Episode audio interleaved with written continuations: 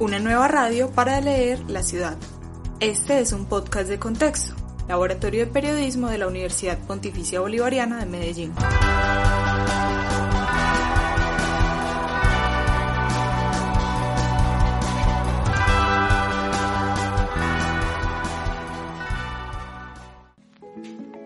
Un saludo a todos nuestros oyentes. Les damos la bienvenida a este nuevo programa Contexto Podcast.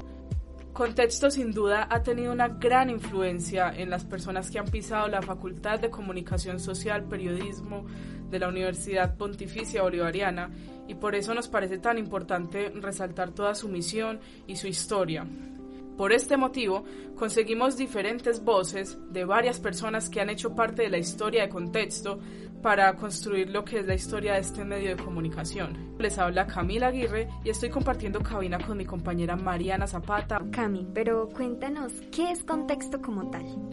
Contexto es un laboratorio de periodismo universitario en el cual estudiantes de diferentes semestres se unen para realizar sus primeros acercamientos al periodismo a través de la escritura, de la radio y de diferentes medios. La idea de hoy es recopilar información acerca de las diferentes etapas que ha tenido este medio. Vamos a hablar acerca de esos inicios, de la primera etapa de contexto y para esto contamos con el testimonio de Juan José Posada, quien nos cuenta acerca de esta época.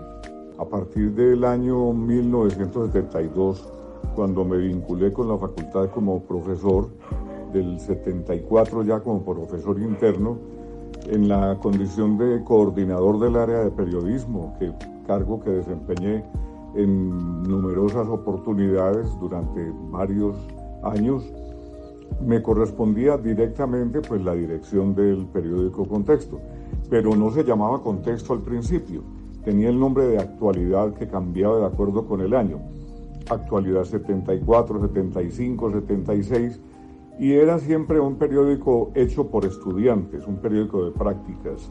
Se imprimía al comienzo pues en sistema em, de tipografía cuando el offset apenas estaba empezando a irrumpir en eh, las artes gráficas y lo realizábamos pues con un esquema de trabajo, una metodología que ha sido variable obviamente porque cada época trae su afán.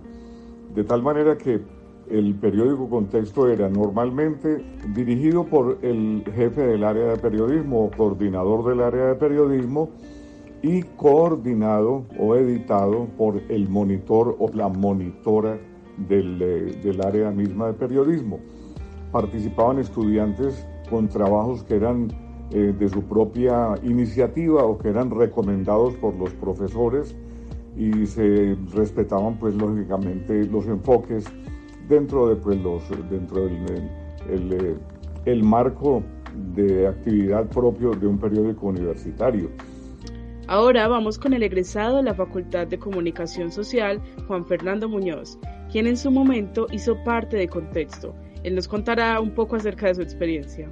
Yo me inicié en el pregrado de Comunicación Social Periodismo en el año 1987 y cuando empezamos a ver los cursos de periodismo, eh, empezamos a tener la oportunidad que nos brindaba la Facultad de Comunicación de participar con nuestros artículos, nuestros ensayos, nuestras crónicas, nuestros reportajes en el periódico Contexto. Recuerdo que los eh, profesores de periodismo de la época eh, seleccionaban los mejores trabajos de las prácticas que realizábamos en cada una de las asignaturas y ello determinaba finalmente que eh, luchábamos por, participar en el, en el periódico Contexto. Yo recuerdo mi primer artículo en el periódico Contexto y llevaba título Donde comen dos, comen tres. Y fue una fue un, un reportaje que hice con, con, con, otros compañeros, donde identificamos la realidad de la pobreza en las calles de Medellín. Y entonces salimos a explorar la ciudad y, e intentamos en ese ejercicio eh, establecer como todo lo que conlleva el rebusque de las personas eh, y cómo en circunstancias críticas o difíciles las personas eh, comparten lo poco que tienen y, que así sea muy poco da para muchas personas, da para muchas personas. Ese era el título, de comen dos, comen tres. Contexto no solo se ha quedado en temas académicos, ha salido a las calles. Esta experiencia nos la contará Erika Jair, quien es profesora y egresada de la UPB. Ha habido varios rediseños del periódico, todos también muy bien pensados y también como cubriendo unas épocas muy distintas de lo que era pues el, periodismo universitario. Entonces, claro, estamos hablando de los pues los rediseños que se hicieron en los 90, seguía siendo un periódico muy, muy, muy de, de adentro, no hacia afuera, seguía siendo un periódico muy de contenidos hacia adentro. Las primeras como salidas de periódico fue con el periodo de, de Beatriz Marín y Juan Carlos Ceballos, que se le dio mucho brío a un periodismo universitario, pero que fuera un periodismo universitario de ciudad. Entonces que contara también temáticas de ciudad y, problemáticas de la ciudad, no, no vida universitaria, sino hacia afuera. Y creo que eso, eso fue muy potenciador también para el periódico. Salir a la calle, esto es un sello distintivo de contexto, le permite a los estudiantes acercarse un poco a lo que es el periodismo real. Bueno, ¿dónde está el rector de la universidad? Pues a ver, yo contesto, lo conocí cuando era capellán de allá del bloque 7 y tenía la capellanía de, la Facultad de Trabajo Social y de Psicología, después de todo el, bloque. Y desde esa época me acuerdo que ya se hablaba de, contexto. Pues yo estuve ahí hasta el dos, desde el 93 hasta el 2002. Hasta el 2002 estuve allá. Ya tal vez, eh, en ese periodo, tal vez un momento en que, en que sí desapareció. Creo que hubo varios momentos en que desapareció el periódico, hubo el se activa, eh, estuvieron pues varias personas eh, que estaban en, la docencia, en la facultad, pues algunos todavía están, y que eh, mantenían como ese, ese medio de comunicación de los estudiantes y, y, con artículos pues que eran muy pertinentes como a los distintos análisis de todo lo que se estaba viviendo en el momento. También tenemos el testimonio de Juan Carlos Ceballos, quien nos contará la importancia del periódico para los estudiantes. Para mí fue el crecimiento. Aprendí mucho de todos estos chicos y de todas estas chicas eh, aprendimos a escucharnos, aprendimos a tener otras sensibilidades, aprendí como, como también entender eh, en su momento mm, sus inquietudes, sus visiones de la vida. Creo que de parte mía yo traté en lo posible por ofrecerles además una visión humana del asunto, pero también todo, todo lo que te hemos hablado, o sea, tener criterio periodístico, tener como eh, más rigurosidad el momento de trabajar los temas, que tuvieran también como una formación de editores. También fue como el momento de decirles, bueno, vamos a empezar a someter esto a, concursos. Empezaron a aparecer reconocimientos eh, y a otro tipo pues, de, de premiaciones o concursos que aparecían por ahí, porque también les decían, no, es bueno que esto lo lea otra gente también pensábamos en, que qué tan importante que Contexto tuviera como, como esa proyección digital, ¿cierto? Lo tuvimos ahí en su momento, lo conversamos, hicimos algunos pinitos, pues uno de ellos fue ese cubrimiento que hicimos de elecciones, pero no llegamos a lo que en este momento eh, es. Contexto, ¿cierto? Con todo ese manejo en las redes, con todo este tipo de, de, de abrirse a muchas posibilidades temáticas, de los cubrimientos que hacen, la profesora Ana Cristina Aristizábal, quien es docente en este momento de la facultad y quien en su momento fue directora de Contexto. Ella nos contó un poco acerca de cómo se dio esta distribución del periódico hacia afuera de las puertas de la UPB. Si tú haces un medio impreso, tú tienes que solucionar el problema de cómo le vas a hacer llegar a tu lector ese medio. Porque tú, tú te matas con los estudiantes eh, o con los redactores haciendo una cosa, la imprimen y ya está ahí acumulada. Entonces, entonces yo dije, no, no, yo, yo, o sea, tenemos que obligarnos a que el periódico llegue. Entonces empecé a escarbar y a mirar qué sitios públicos de la ciudad nos podían recibir con texto.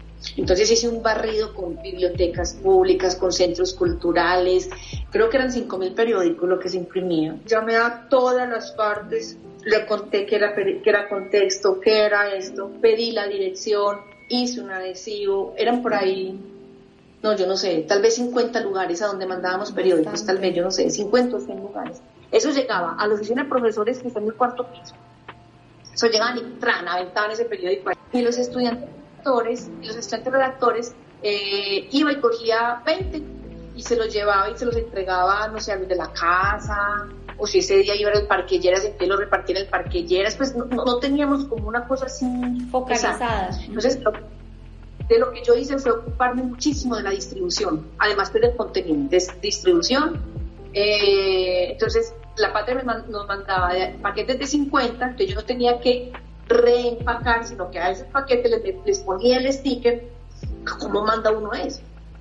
Entonces, le dije a la universidad que por favor nos mandara eh, eh, a través de su oficina de, correos. Entonces, nos íbamos y pegamos los stickers eh, de acuerdo con el, la basecita de datos que teníamos y entonces así empezamos a llegar a bibliotecas, centros culturales, universidades, ¿cierto? Y mes tras mes. Entonces eso nos dio visibilidad y eso fue 2012 y 13.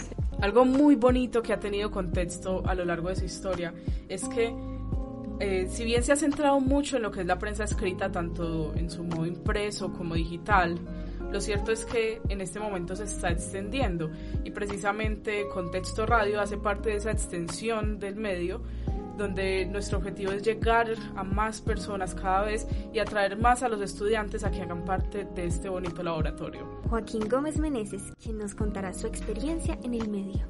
En este momento, Contexto funciona gracias al trabajo de un grupo de más o menos 15 personas que voluntariamente desde distintos semestres se acercan y desean trabajar en el periódico, asumiendo cualquiera de las tareas.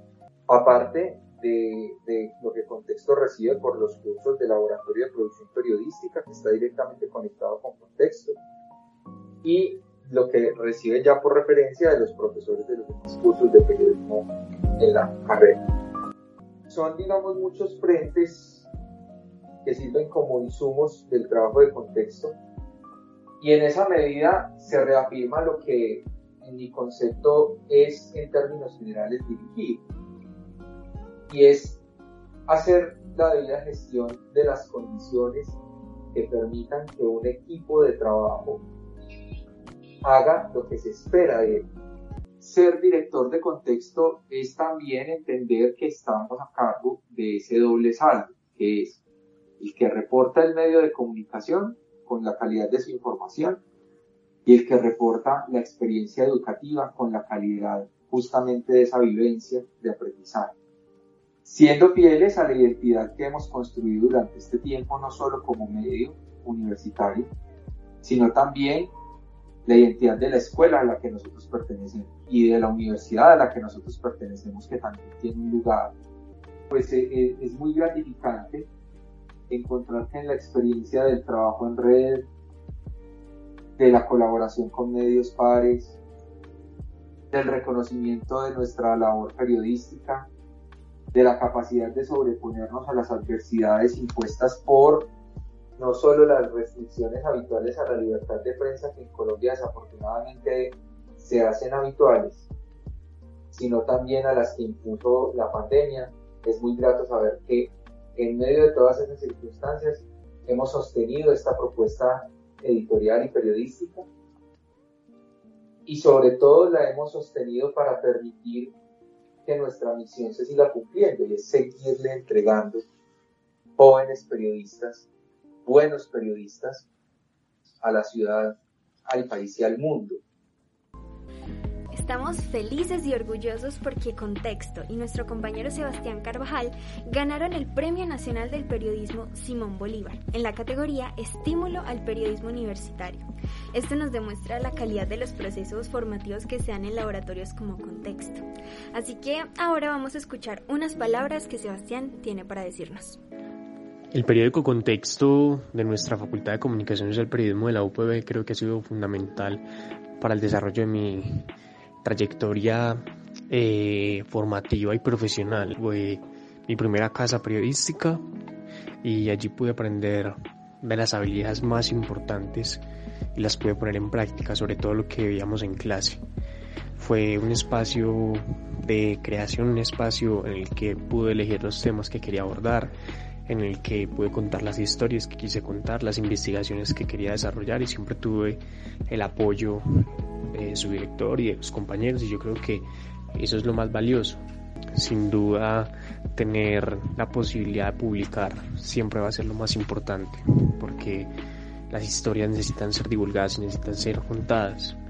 Entonces en ese sentido, contexto fue fundamental y siempre tendré un gran cariño y aprecio por nuestro periódico universitario.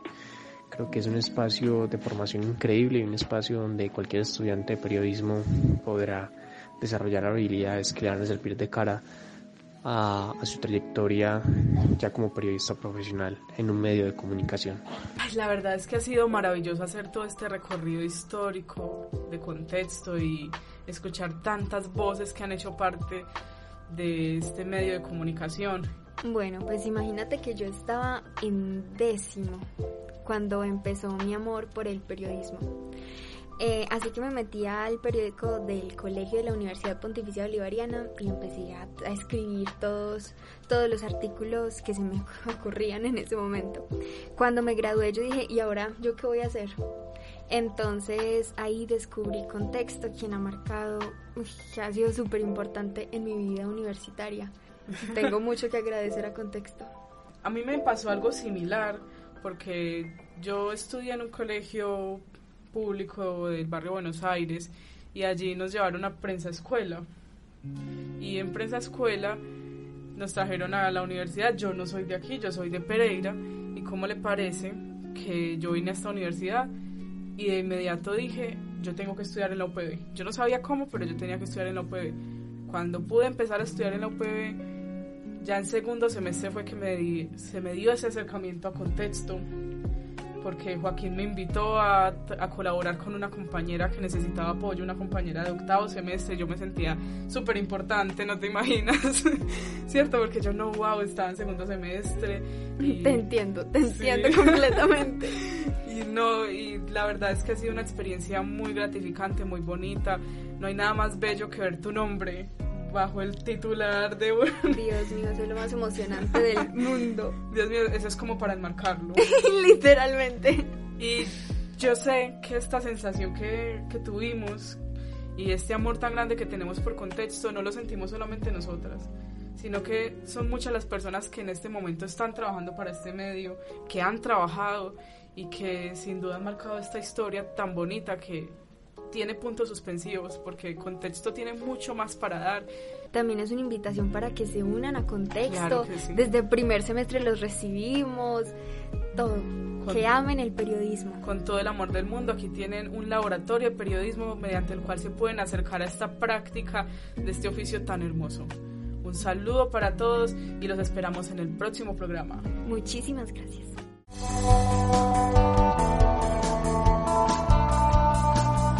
Este fue un podcast de contexto. Sonidos para leer la ciudad. Contexto. Laboratorio de Periodismo de la Universidad Pontificia Bolivariana de Medellín.